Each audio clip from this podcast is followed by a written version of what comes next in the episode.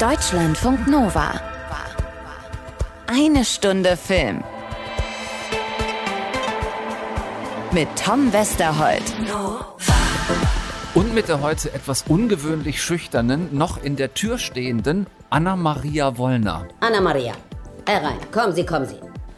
Setzen Sie sich. Hätten meine Eltern mich doch damals so benannt, aber nein, es hat nur für ein Anna gereicht. Anna-Maria, ich wollte dich das immer schon mal fragen. Du hast auch nur diesen einen Vornamen. Ich heiße nur Anna. Ja, Ja, ja, ist bei mir genau das gleiche. Ich habe auch nur diesen einen Vornamen. Irgendwie, weiß ich nicht, die kreativsten Eltern hatten wir offenbar nicht, aber mein Gott, ja, wir kommen auch so zurecht. Während wir Normalmenschen, und wenn ich jetzt wir sage, meine ich nicht uns beide, sondern mich und alle, die zuhören, wir, Ja. wir Normalmenschen, ne? gerade mitten im Sommerloch stecken, ähm, haust du dir mit den Hollywood-Stars hier in Berlin die Nächte um die Ohren? Wie war's denn jetzt bitte mit Herrn Pitt? Also bitte streiche das Nächte und äh, sage die Tage. Äh, Brad Pitt war in der Stadt für, ich glaube, noch nicht mal. Fünf Minuten. 24 Stunden. Er hat abends Rock getragen, hat er auf, Presse, auf der Pressekonferenz tagsüber noch nicht angehabt. Es war allerdings wieder so eine Pressekonferenz, wie wir sie lieben. Der ganze Cast, der sich lange nicht gesehen hat, übrigens Bullet Train, sollten wir mal sagen, kommt nächste Woche ins Kino, darf ich jetzt noch nicht drüber reden wegen Sperrfrist. Machen wir dann. Die haben sich lange nicht gesehen und haben eigentlich diese 23 Minuten, die sie uns ihre Aufmerksamkeit geschenkt haben, nur miteinander rumgeblödelt. Ich habe sage und schreibe drei Töne von Brad Pitt, die ich dir für nächste Woche auch fertig mache. Darfst du dann gerne senden. Also das ist kurz zur Erklärung. Brad Pitt hat dreimal etwas Kurzes gesagt. Er hat viermal etwas Kurzes gesagt, aber beim vierten Mal, das war so ein Hin und Her mit Aaron Taylor Johnson äh, und das macht keinen Sinn. Das ist so ein bisschen so, als wenn wir denen beim Klassentreffen zugucken. ja, So eigentlich. so hatte ich das Gefühl. Ja, also wir haben, wir haben drei kurze Statements von Brad Pitt. Ich habe eben schon gesagt zu dir, das ist aber auch die letzten Male so gewesen mit dem. Ich glaube, wir haben jetzt mit der Once Upon a Time Pressekonferenz von ihm sechs Töne insgesamt. Wollte ich gerade sagen, da hat er, als er mit, mit dem Tarantino-Clan hier war, auch nur, glaube ich, zwei Sachen gesagt. Aber gut, kommen wir dazu dann nächste Woche äh, zu ihm und zu seinem Regisseur. Mit dem hast du ausführlicher sprechen können, mit Ja. David Leach. Die kennen sich, die sind Best Buddies seit Fight Club. Da war David Leach nämlich noch das Stunt-Double von Brad Pitt. Die haben danach ein paar Sachen zusammen gemacht, sich dann irgendwann getrennt. Und hier, ich erzähle jetzt auch einfach nur den Ton nach, den Brad Pitt gegeben hat, war David Leach der Boss. So, äh, zu den beiden kommen wir nächste Woche. Für diese hast du uns ja noch dein Tête-à-Tête mit äh, Anna de Armas und Chris Evans versprochen, die vermutlich seit unser beider Lieblingskrimi-Film Knives Out BFFs sind. Sind sie. Sie haben im Interview auch eher über Knives Out gesprochen als über äh, The Grey Man, aber wer, wer kann es ihnen verdenken?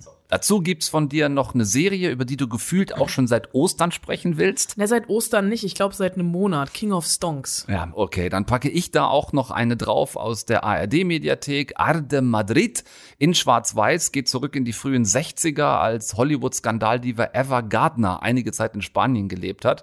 Und äh, so erzählt es diese Serie hier sehr stümperhaft vom Franco-Regime bespitzelt wurde. Da habe ich am Wochenende quasi weggesuchtet. Und ich habe einen mega schönen Filmtipp von euch bekommen. Stichwort HörerInnen-Tipp. Immer bitte gerne. Chacha Real Smooth. Ein äh, Autoren-Feel-Good-Film auf Apple TV Plus. Und weil ich finde, äh, dass wir deine Stars, Anna, nicht direkt schon am Anfang so bonusmaterialmäßig her verschenken sollten, äh, fangen wir vielleicht mit dem Film auch einfach mal direkt an. Es sind tatsächlich eine ganze Menge Tipps, die wir so von euch kriegen. Ähm, guckt doch hier mal rein, schaut euch das mal an. Und wir versuchen das auch alles nach und nach zu checken, um zu gucken, wann passt das vielleicht mal hier in die eine Stunde Film. So wie jetzt diese Nachricht hier von Frank. Vielen Dank dafür, hat mir geschrieben über Instagram. Hi Tom, ich habe gestern auf Apple TV Plus den Gewinner des diesjährigen Sundance Publikumspreises, Chacha Real Smooth, angesehen und lass hier mal eine kleine Empfehlung da. Ein überraschend liebevoller, zauberhafter Indie-Film. Äh, Frank schreibt, dass der Film von einem bisher eher unbekannten amerikanischen Autorenfilmer ist, Cooper Raif. Hat mir gar nichts gesagt tatsächlich. Äh, der hier zum wiederholten Mal Buch geschrieben, Regie geführt, die Hauptrolle gespielt und den Film produziert hat. Kenne ich auch nicht den Namen. Was hat er bisher so gemacht? Vor allem äh, alles alleine habe ich rausgefunden. Der hat in Dallas studiert, ist dann Spring Break 2018 einfach mal auf dem Campus geblieben, nicht nach Hause gefahren oder nach Cancun fahren die, glaube ich, immer alle, ne, um da irgendwie zu saufen. Also er ist an der Uni geblieben, um den äh, No-Budget-Kurzfilm Madeline und Cooper zu drehen, der witzigerweise von seinen Eltern komplett verrissen worden ist. Also die fanden den richtig scheiße. Eltern, so schön. Oder toll, welche zu haben. Ähm, Also musste er auch erstmal bringen. Aber er hat den äh, einfach fertig gemacht, ähm, auf YouTube gestellt, einen Link an den äh, Filmemacher Jay Duplass geschickt und der hat ihn ermutigt, doch mal einen Langfilm zu drehen. Also hat Cooper sich 15.000 Dollar zusammengeliehen von allen Menschen, die er kannte, wie er sagt. Bis auf seine Eltern. Bis auf seine Eltern, die wollten doch, dass er vielleicht lieber was Anständiges lernt. Hat dann den Film Shithouse gedreht, ist vielleicht auch eine kleine Reminiszenz ans Elternhaus, man weiß es nicht genau. Hat dafür dann erste Anerkennung aus der Szene gekriegt, auch von Kritikern, hochgelobter Debütfilm. Dann kam dieses Jahr Chacha Real Smooth, gleiches Prinzip. Er hat das Buch geschrieben, Regie geführt, Hauptrolle gespielt, Film produziert.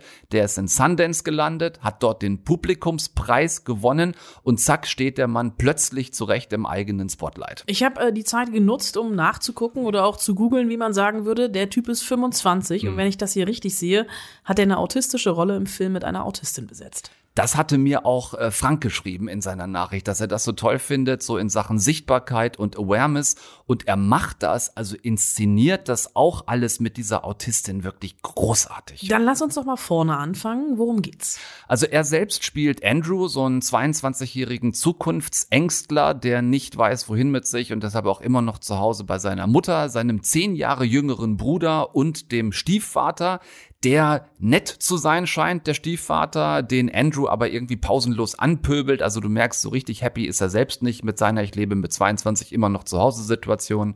Er jobbt in einem ganz furchtbaren Fastfood-Restaurant, in dem nie einer was bestellt. In allen Szenen steht er immer völlig alleine hinter dieser Theke und es gibt keine, es gibt wirklich keine Kunden. Ähm, er macht sich aber eher unbeabsichtigt einen Namen als Partystarter auf Bar Mitzvahs. Ähm, sein kleiner, pfiffiger Bruder, der wittert da endlich jetzt die große Karriere für Andrew. Wenn jemand weiß, wie man eine Feier in Schwung bringt, dann mein Bruder, Andrew. Oder sollte ich sagen, der Tanzdirigent. Es ist süß, es ist so süß, es ist echt gut. Nein, Mom, wenn das einer sieht, dann werde ich vom FBI gejagt. Andrew ist selbst wenig überzeugt, aber auch seine Mutter meint, übrigens ähm, mega gespielt von der tollen Leslie Mann, meint, da liegt also durchaus Potenzial. Also ganz ehrlich, einen Job als Partystarter auf einer Bar Mitzwa. Ich bin kurz davor, mir Visitenkarten drucken zu lassen, aber ganz im Ernst, das ist ein Job. Das ist, das ist wirklich ein Job. Also Bar Mitzvahs sind ja oft ungefähr so langweilig wie Konfirmationen und Kommunionen auch, werden in den USA aber oft wirklich richtig fett gefeiert. Also wir reden so von Saalmieten und äh, von 8 bis 80 ist die gesamte bucklige Verwandtschaft dabei. Und dann sitzen die aber da und dann soll irgendwie getanzt werden und keiner tanzt. Und dann gibt es wirklich Party-Starter, kannst du dir vorstellen, wie so ein Animateur im Robinson-Club. Ähm, die machen dann so Vortänze zum Nachtanzen und kriegen im besten Fall halt alle dazu, ihre faulen Hintern vom Stuhl zu heben und mitzumachen. So, das macht Andrew jetzt, weil er da irgendwie ein Händchen für hat und lernt dort eines Tages Domino kennen, gespielt von, Obacht, Dakota Johnson, äh, die dort mit ihrer zwölfjährigen autistischen Tochter Lola eingeladen ist. Sie beide, tanzen Sie? Uns ist gerade nicht danach zumute. Ich krieg Lola auf die Tanzfläche, darauf wette ich 300 Dollar. Ich gebe Ihnen 1000 Dollar. Er und Andrew, der wirklich so ein mega einfühlsamer, ganz freundlicher, ähm, so ein wirklich ansteckend lieber Kerl ist, kriegt Lola tatsächlich zum Tanzen und so lernen die drei sich dann kennen. Ich möchte auflösen, die skeptische, oft vom Leben enttäuschte Domino verliebt sich in Andrew und endlich gibt's auch mal einen Typen in ihrem Leben, der mit dem Autismus ihrer Tochter zurechtkommt. Das wäre dann in deiner abgekürzten Variante die Till Schweiger-Version des Films, der aber hier wirklich so viel besser ist. Ja, Andrew findet Domino sehr anziehend und auch Domino, die ja nun auch mal gute zehn Jahre älter ist, mag Andrew sehr. Ähm, und vor allem Lola, die sich halt nicht leicht auf neue Menschen einlassen kann, mag Andrew nach und nach auch. Und sie sehen sich dann jetzt so auf verschiedenen Bar Mitzvahs in der Kleinstadt immer wieder, wo Andrew dann den Partyanheizer spielt. Und manchmal braucht Domino auch jemanden, der hin und wieder mal auf Lola aufpasst, also diese Idee. Wäre er ein guter Babysitter für dich? Ich komme mit denen nicht gut zurecht. Aber es wäre vielleicht ein bisschen was anderes bei Andrew. Interessiert dich mein Hamster? Ja, Danke, dass du so liebevoll bist zu Lola. das ist nicht schwierig. Ich habe jetzt mehr Spaß als den ganzen Abend über. Und das könnte jetzt, habe ich nämlich tatsächlich auch erwartet, zu dem führen, was du zu Recht vermutet hast, ähm, weil so romantische Coming-of-Age-Komödien oft in so eine Richtung gehen. Was dann aber zwischenmenschlich äh, auf der Gefühlsebene passiert in diesem Film, sowohl bei den dreien, die im Fokus sind, als auch bei uns, das bewegt sich viel mehr auf dem Niveau von 500 Days of Summer, Juno oder auch Lady Bird. Das ist ganz gefühlvoll, ganz sacht erzählt, ganz zart, äh, völlig unaufgeregt ähm, und es hat mit der Präambel des Films zu tun, die ich hier absichtlich nicht gespoilert habe. Es gibt eine Eingangsszene in den Film, die erst ja eher beiläufig erscheint, die aber ganz wichtigen ähm, Punkt in ja, in Andrews Leben darstellt. So. Ähm, ein Kreis, der sich da ganz langsam, behutsam schließt, auf Basis des toll geschriebenen Drehbuchs von Cooper Raif unter seiner extrem feinfühligen Regie, äh, unter der sich keine Szene gekünstelt anfühlt. Kennst das, wenn Leute so Drehbücher schreiben, wo du das Gefühl hast, das ist alles natürlich, alles authentisch, da ist kein Satz auswendig gelernt. So, sondern. Kenne ich es selten. Ähm, tatsächlich. Äh, kriegt er toll hin und er hat ein tolles Ensemble. Also er selbst ist auch noch ein toller Schauspieler. Dakota Johnson hatte ich eben erwähnt, die ja immer noch so ein bisschen unter dem Fifty Shades Damoklesschwert zu leiden hat, das über ihr baumelt, die hier aber ganz toll spielt. Leslie Mann erwähnt, Legende, Wahnsinnsfrau. Und dazu diese ganz großartige Vanessa Burkhardt, mittlerweile 18 Jahre alt, die eben wirklich Autistin ist und die Lola auch beeindruckend toll spielt. Also, dass der Film Sundance Publikumsliebling geworden ist dieses Jahr, verstehe ich jetzt zu 100 Prozent. Ist ein wunderschöner Film. Alle Daumen hoch von Tom zu Chacha Real Smooth, jetzt draußen auf Apple TV Plus. Du hast mich gehabt bei 500 Days of Summer. Ich gucke mir den auf jeden Fall an. Macht ihr vielleicht auch mit. Und schickt uns auch bitte weiter. So tolle Tipps finden wir mal sehr cool und packen wir gerne hier in den Podcast, wenn es passt. Ja. Möchtest du denn jetzt vielleicht gern was über Chris Evans und Anna de Armas hören? Ich bin seit letzter Woche schon gespannt. Du kannst lügen ohne rot zu werden. So, ich bin seit letzt und weil du ja letzte Woche auch schon meintest, die hätten sich am Ende mehr mit sich selbst als mit dir unterhalten. Was war denn da los, Anna? Ich weiß auch nicht. Die saßen da so nebeneinander und äh, redeten über den Film. Natürlich, The Grey Man, der neue Film mit Ryan Gosling und Chris Evans, haben wir letzte Woche ausgiebig drüber gesprochen. Mhm. Und äh, Chris Evans, der ja den Bösewicht spielt, und Anna de Armas, der so die linke und rechte Hand von Ryan Gosling spielt, die beiden gepaart, weil sie sich kennen. Und Chris Evans und ich, stellten wir dann fest, kennen uns auch schon sehr, sehr lange. Hello. Hi, I'm Anna from Berlin. I'm Anna from Cuba. doing National Public Radio. We met before a couple of times. I just checked. We uh, I interviewed you for the first Captain America. Oh wow! Back 10 years ago, more than 10 years Is ago. it 10 Oh, more yeah, than 10 years? 2011. Oh my God. God, I'm an old guy. Stop it. Me Ugh. too. So, um, when the Russo brothers call and offer you something, Yeah. do you say immediately yes? Yeah, I do. You know, I just, I, I think it, it's one thing to have a great role or a great script or, or even great storytellers, but if the experience of making the movie is lousy, which happens, um, it, it, sometimes you question halfway through the process, was this worth it? And, and the Russos are so wonderful at creating a, a lovely energy on set. They're, they're, they're happy people and they, they hire great people that are, you know, a joy to work with and, and, and the energy on set is really positive and, and, and that makes a big difference. So true. Anna, how was it for you coming from Bond to The Grey Man and doing a lot of action stuff again? Yes, uh, it was tough.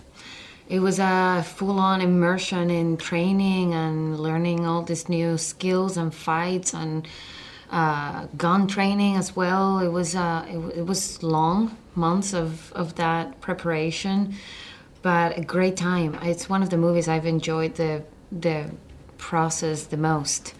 Um, it was good. What did you learn about yourself? That a mustache disguises my face completely. I, I can't tell you how many times in public I could look someone dead in their eyes and they wouldn't recognize me. So it's amazing how much a mustache can change your face. But it's good to know, Yeah, very much so. and it suits you very well. And Wow, you can do debatable. press without even talking about the character at all, just the mustache. Just ask me about mustache. That's the number one question, the mustache. But it was great. Uh, it was also great seeing you as a villain. How Oh. did that feel? Great. So about the mustache, um, it was. Uh, it's always fun as an actor to try and do things um, that you're not used to doing. Specifically, um, characters that people aren't used to seeing you as. Uh, so yeah, it was it was really rewarding. Anna, what did you learn about yourself? My limits, I think. Great answer.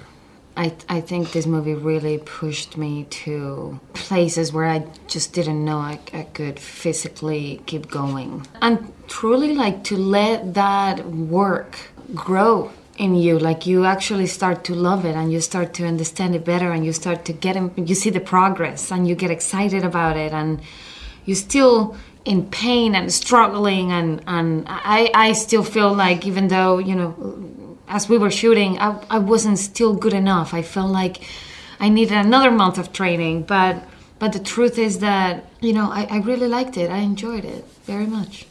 Was there anything uh, you teach each other? Like you learned from her, or you, something you learned from Ryan Gosling? Well, in this film, Anna and I don't do much together, so we didn't have much time on set. But um, you know, even on Knives Out, when we worked together, and then Anna and I did another movie together that's coming out next year. Um, but but her. We only work together now. Yeah, that's it. Unless Anna's in it, I'm not doing it. Her uh, willingness, her confidence, you know, to, to, I mean, even on Knives Out, Knives Out, she still was, you know, at the beginning of her American career, and she's surrounded by a lot of big names, but but was burdened with an entire film, and and came to set with um, conviction and, and confidence, whether or not she was, you know, feeling uh, insecure or doubtful on the inside, she, she showed up with this uh, exterior of confidence that, that made everyone else kind of confident in her. And that's what you have to do when you're the, the leader of a movie. And so uh, with Anna, it's always been this impressive air around her of. Um, it's, it's magnetic. It's, it's kind of a, it's, it's what you want in a leader. Chris is one of the most you know smarter smarter people I've, I've met doing movies. Like you, you, if you're a director or you're an actor, whatever you're doing with Chris in the film, you better be prepared because this man will not stop asking questions, mm-hmm. and he sees the, the scenes and the work not just as my part and what I have to do. Chris comes to rehearsals or to set with a whole idea of what the scene is about. He thinks about dialogue, his dialogue, your dialogue. He thinks about camera positions. He thinks about music. He brings music propo- propo- proposals. He is like a whole 360 study and work that he did the night before. And i'm like when did you have time to do this last night? Like and he comes and i just read the script again and i'm like what? Like we're yeah it's just so much it's so hardworking. He's so prepared always. It's it, i admire that very very much. So you co-directed the film and no one's talking yeah directors can't stand me I, I doubt it. I doubt it. If oh. anything, they push them to do a better job and be more prepared. Great, thank you. It was great talking thank to you. So Enjoy much. the premiere tonight. Thank you, thank you. Ja, und dann äh, nach den beiden habe ich noch jemanden getroffen, den viele, glaube ich, auf dem Poster gar nicht auf dem Schirm haben, weil er auf dem Poster nicht drauf ist. Und ein Name, der vielen noch nicht wirklich was sagt, Reggie Jean Page. Es sei denn. Es sei denn, man hat Bridgerton gesehen und kennt den Duke of Hastings. Bei uns zu Hause, also bei meiner Frau und mir, gab das, äh, ähm, da gab es da die ein oder andere Irritation, oh. äh, weil ich ihr das ganze Wochenende äh, ganz aufgeregt erzählt habe, ich, äh, ich, ich treff, Tra ich, treffe äh, den Duke. Treffe, ich treffe Ryan Gosling, das war's, das habe ich verschwiegen. Ich habe gesagt, ich treffe Ryan Gosling, ja. freu dich doch mal mit mir. Und ja. sie so, wer ist das? Ja. Kenne ich den? Mhm. Ah ja, Ryan Gosling, schon mal gehört. Ja. Dann meinte ich, Montagmorgen quasi im Gehen. Ja, ach übrigens. Ach übrigens, äh, der Duke of Hastings ist auch da. Sie guckte mich an, ich sah eine Gesichtsentgleisung, konnte mich kurz noch wegducken, weil gefühlt wirklich irgendwas durch den Flur flog und sie sagte, das sagst du mir jetzt. Du hattest Premierenkarten für heute Abend, die hast du weggegeben. Ja, das ja. Äh, und äh, es, es gab dann vorher die Ansage, bitte nicht mit ihm über Bridgerton sprechen, er möchte das nicht, habe ich auch nicht gemacht, aber im Laufe des Gesprächs kam ich nicht drum rum, auch diese Geschichte zu erzählen. I like your T-shirt. Thank you for some, bringing some color into the room. Oh, thank you. I, I'm always not knowing as I'm doing radio if I'm flimmering because it's quite. Uh, yeah, of course. when you first read the script, what was the first thing that came into your mind? Uh, excitement. Like the script from page one through to the finish was an absolute thrill ride, and that is very rare. What was more rare was this idea that um, not only was it kind of this white knuckle adrenaline action packed movie, but at all times it had this kind of wink, this wry smile, and a sense that they wanted the audience to enjoy themselves. It's not just heaviness, it's not just kind of men frowning at each other while they do secret things and blow things up. There was this, uh, there's a sense of humor throughout, and I think it's the dexterity of the Russo brothers that really brings that out both as writers and directors where I know that they're known for kind of, you know, the biggest action movies in the world. They're known for Endgame, Infinity War, but also these are the guys that did Community. And so they know exactly how to keep an audience entertained through the thrill ride. And I think that came straight off the page and immediately got me excited about the project. Being the bad guy, how did that feel? Even better. What's so cool about being the bad guy? There's a freedom that comes with being bad. I think the idea of playing villains is when you do it right, you become an escape for the audience. It's an escape from myself. Whenever you're playing a bad guy, you kind of take all of the nicest parts of yourself, put them in a little box, and just kind of hide them for the day. And then you get to kind of indulge in what it would be like to be unburdened by a conscience, you know? Um, and so leaning into that hopefully is something of a an escapist thrill for the audience through myself. Um, it's something, the biggest difference between villains and heroes essentially is that villains have less obstacles between them and what they want to do, which I think is exemplified. And have you seen the movie? Yes. It's that very first scene, the kind of the mission that Carmichael sends Six on is it's in a straight line. It's I want you to achieve this goal, and I want you to literally go through people to do it. And that's what happens when you're a villain because you don't have to have any qualms with that.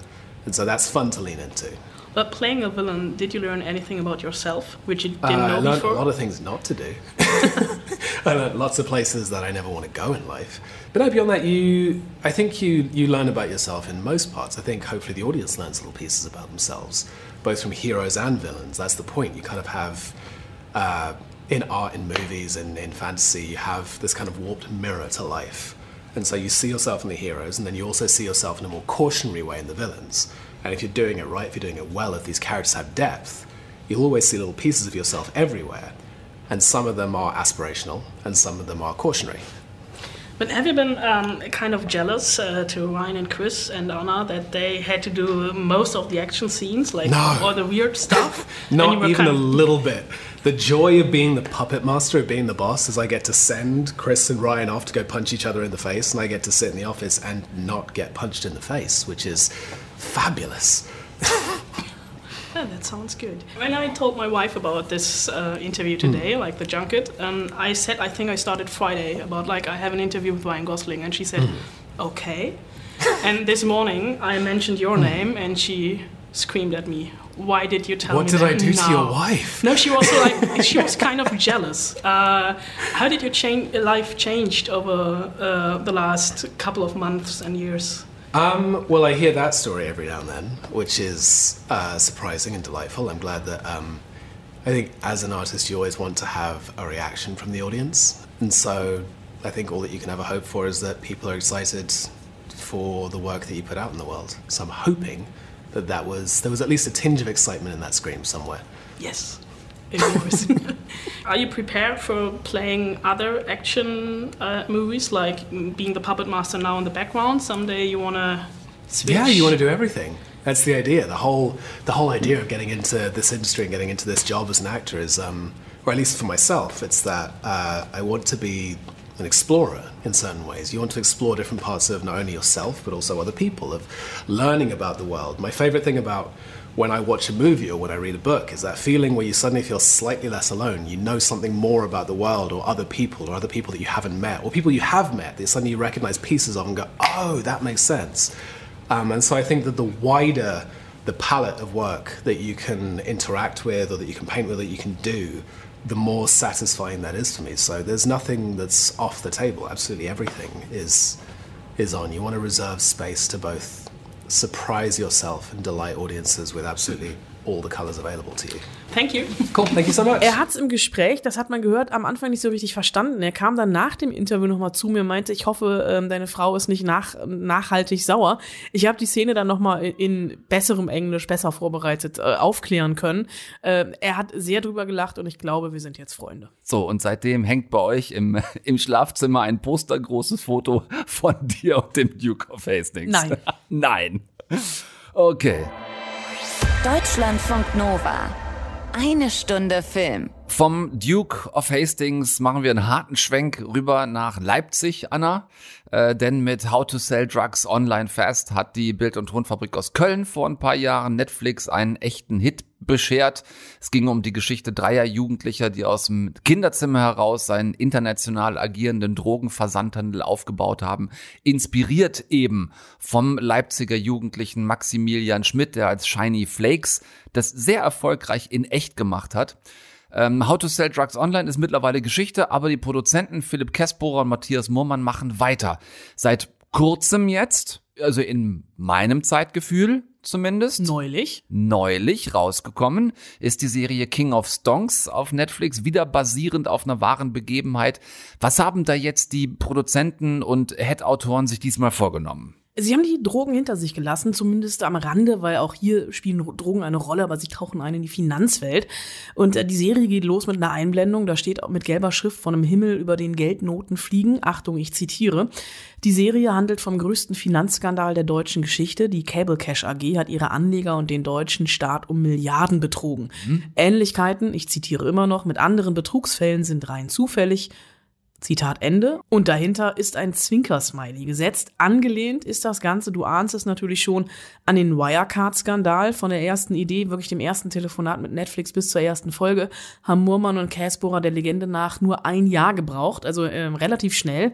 Entwicklung und Schreiben der Serie im Writers Room tatsächlich mit so einem Gleichgewicht zwischen Humor und journalistischer Sorgfaltspflicht ähnlich rasant und schnell wie die Geschichte, die sie hier erzählen. So, die wichtigste Frage für mich ist, in welcher Rolle sehen wir Olaf Scholz? Wen spielt der? Der taucht nicht auf. Verdammt. Dann drösel doch die Geschichte mal auf, wie sie stattdessen abläuft. Es geht um die Cable Cash AG, ein Fintech, das eigentlich wertlos ist, das in Asien seine Umsätze aufbläht und von Shortsellern gejagt wird. Und das soll innerhalb kürzester Zeit zum erfolgreichsten Fintech Europas werden, mit allen Mitteln. Zwei Personen stehen im Vordergrund, nicht Olaf Scholz. Ähm, diese Personen könnten gegensätzlich ja nicht sein und geraten hier auch immer wieder aneinander, aber sie können nicht mit und sie können auch nicht ohne einander. Mit jedem Schritt nach oben gibt es einen mehr, der versucht, dich wieder runterzustoßen. Missbrauch, Menschenhandel und Geldwäsche. Journalisten, die uns im Nacken sitzen und uns ständig auf die Finger schauen. Ist ja jetzt auch nicht so, als wäre ich irgend so ein verrückter Sonnenkönig, der jeglichen Bezug zur Realität verloren hat. Denn je höher du steigst, desto tiefer kannst du fallen. Besten im ersten Quartal noch. Wenn es mir gut geht, geht es der Aktie gut. Ich bin die Aktie. Auf der einen Seite haben wir den jungen Österreicher Felix Amann von Hause aus Informatiker, Programmierer, aufgestiegen zum Co-CEO, der so ein bisschen in die Sache reinstolpert, der sich dann auch noch in die Shortsellerin Shyla Williams verliebt, die allerdings ein falsches Spiel mit ihm spielt. Und wir haben den CEO von Cable Cash, der aus dem Mittelstand stammende Dr. Magnus Kramer, so ein richtig schmieriger Typ mit Luxusvilla, einer jungen Frau und Säugling zu Hause. Äh, interessiert sie weder für die Frau noch für das Kind. Okay, ich versuche mitzukommen. Ist so ein typischer Blender und Aufschneider, der den Bezug zur Realität absolut verloren hat und sich so in guter alter Matthew McConaughey Wolf of Wall Street Manier selbst motiviert vor Bühnenauftritten. Alright, der, der, alright, alright. So, wow, wow, wow, der um Aufmerksamkeit heischt und lieber schlechte Presse als gar keine hat. Und diese Firma, von den beiden geführt, die steht kurz vor dem Börsenstart natürlich unter riesengroßem Druck. Jetzt muss ich an diese Wolf of Wall Street äh, Szene denken, wo er mit Leo DiCaprio am Tisch sitzt und sie sich beide auf die Brust hauen. Das ist wirklich sehr, das ist wirklich sehr lustig. Ist übrigens eine Szene, die damals komplett spontan entstanden ist. Ja. Stand in keinem Drehbuch, falls ihr den Film noch mal gucken solltet. Ähm, also auch wirklich geil, finde ich. Das ist ein tolles Beispiel dafür. Ähm, soweit ich gelesen habe, ist es auch ein One-Take gewesen, wie beide da in der Rolle bleiben, die Fassung nicht verlieren. Wobei, wenn man es weiß, könnte man sich einbilden, dass DiCaprio kurz irritiert irritiert zu McConaughey rüberguckt, weil der einfach halt angefangen hat, sich da auf die Brust zu hauen bis er dann selber mitmacht. Schöne Geschichte. So, zurück zu dieser Geschichte hier. Ich habe eben schon leicht angedeutet, ähm, wenn du so erzählst, es scheint sehr detailreich zu sein. Wie ist das Ganze inszeniert? Also du hast jetzt Wolf of Wall Street quasi kurz nacherzählt. Äh, ist natürlich, also kommt vor. Ne? Es gibt Referenzen an Wolf of Wall Street, es gibt aber auch Referenzen an The Big Short, also Adam McKay grüßen, aber auch die andere deutsche Bankenserie Bad Banks, die das Ganze ja ein bisschen seriöser inszeniert. Murmann und Casborer, die hier mit den RegisseurInnen Jan Bonny und Isabel Schuber zusammengearbeitet haben, die legen visuell wieder mal ein Brett hin. Das ist schnell geschnitten, das ist überbordend ausgestattet. Es gibt immer wieder Twitter-Feeds, Börsenkurse, Erklärungen. Ich muss zugeben, ich habe von der Finanzwelt überhaupt keine Ahnung. Von Wirecard mal gehört, genauso wie von Olaf Scholz. Aber wie das hier aufbereitet wurde, das hat schon großen Spaß gemacht. Also thematisch ist wirklich alles drin. Geldwäsche, Mafia-Verstrickungen, Probleme der Digitalisierung bei der Geldwäsche, denn auch die Mafia muss umdenken, Internetpornografie, Betrug, Täuschung, Blender. Also diese Serie wirkt tatsächlich wie ein einziges Meme. Krass, eine ganze Menge drin. Für mich immer wichtig, dass man es rafft, auch ohne Verständnis von der Finanzwelt. Äh, Guck mich an. Ja, eben. Ich bin ja genau so ein Honk, habe überhaupt keine Ahnung davon. Ähm, fand es aber damals auch schon bei Bad Banks immer ganz gut aufgedröselt. Also wenn das hier äh, schön verständlich bleibt, toll. Ähm, in der Hauptrolle als dieser eben angesprochene Dr. Magnus Kramer, der sich weder für seine Frau noch für sein neugeborenes Kind interessiert, ist Matthias Brandt zu sehen. Äh, Tatortkommissar, vielen sicherlich auch noch bekannt aus der ersten Rolle, aus der ersten Rolle, aus der ersten Staffel Babylon Berlin. Also ein Schauspieler, der grundsätzlich wirklich eher ernst unterwegs ist. Wie macht er sich hier? Denn äh, wenn das noch nicht so durchgedrungen ist, wir befinden uns ja schon immer noch im Bereich der Komödie oder Groteske im weitesten Sinne. Groteske Satire, ja, aber es hätte tatsächlich keinen besseren geben können, finde ich. Der hat ja sowas oft von einem Sparkassendirektor, sowas Reserviertes, Normales.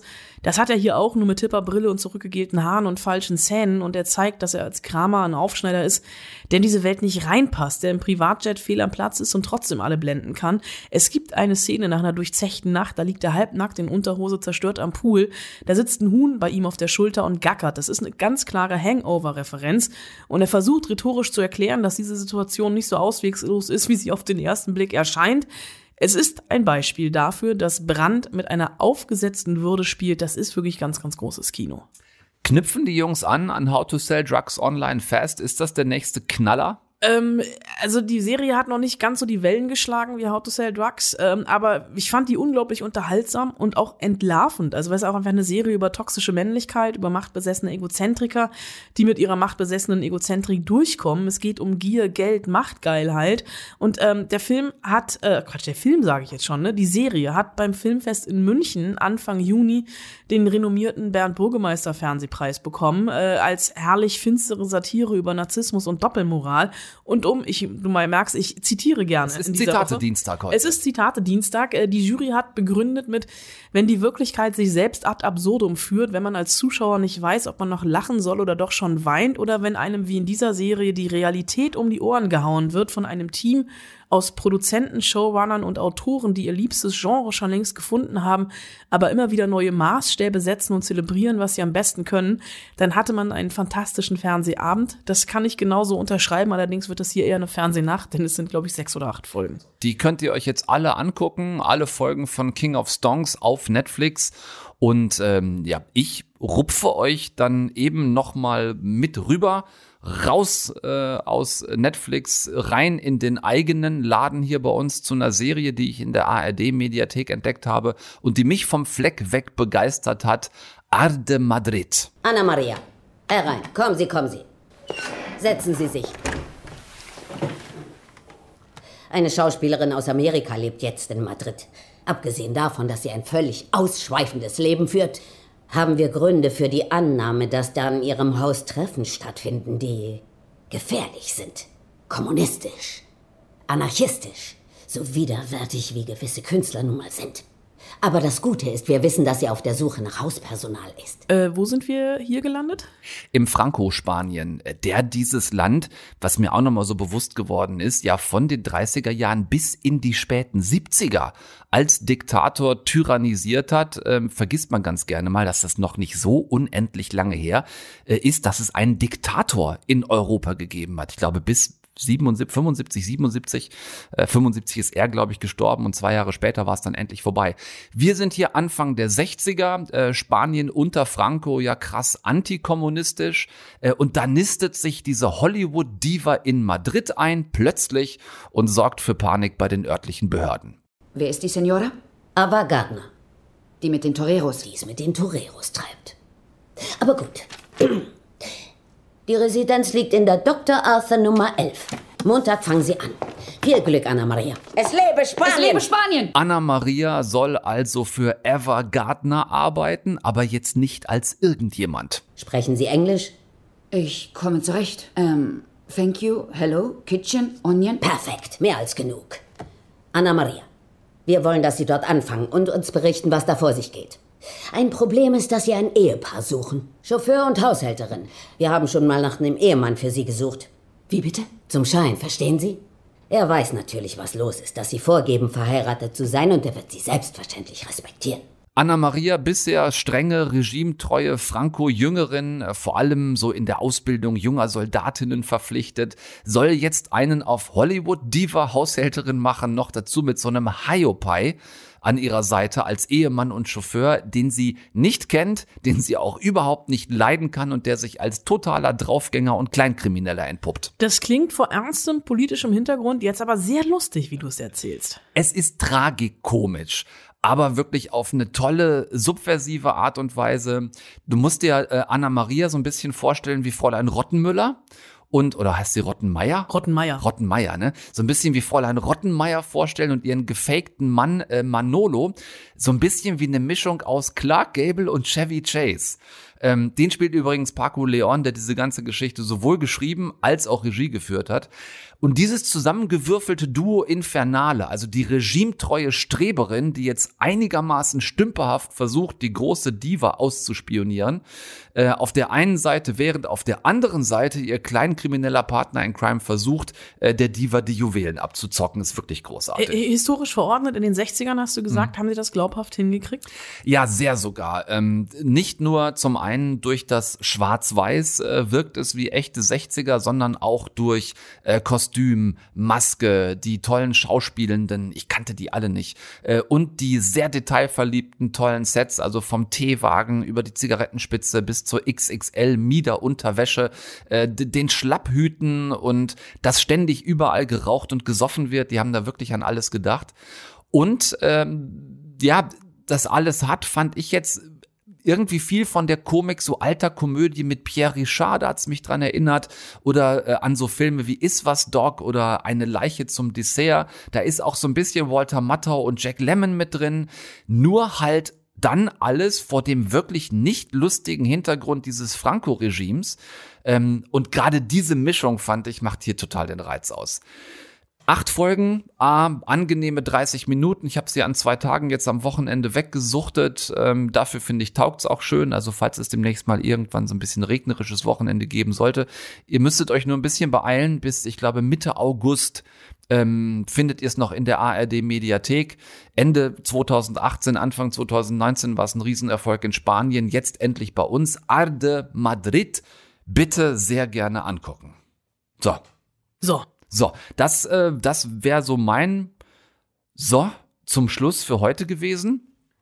Nächste Woche ähm, haben wir einen Kugelzug, wie sagt man, ein, ein äh, Geschosszug Bullet Train. Einen Bullet Train mit einem sehr wortkargen. Ist er im Film auch so wortkarg? Nee, das Pitt? war Ryan Gosling. Das war der andere Actionfilm. Das war, ja, okay, alles klar. Weil ich dachte vielleicht, vielleicht hat, vielleicht war einfach Brad Pitt auch auf der Pressekonferenz immer noch in Character nee. und hat deshalb so wenig gesagt. Nee.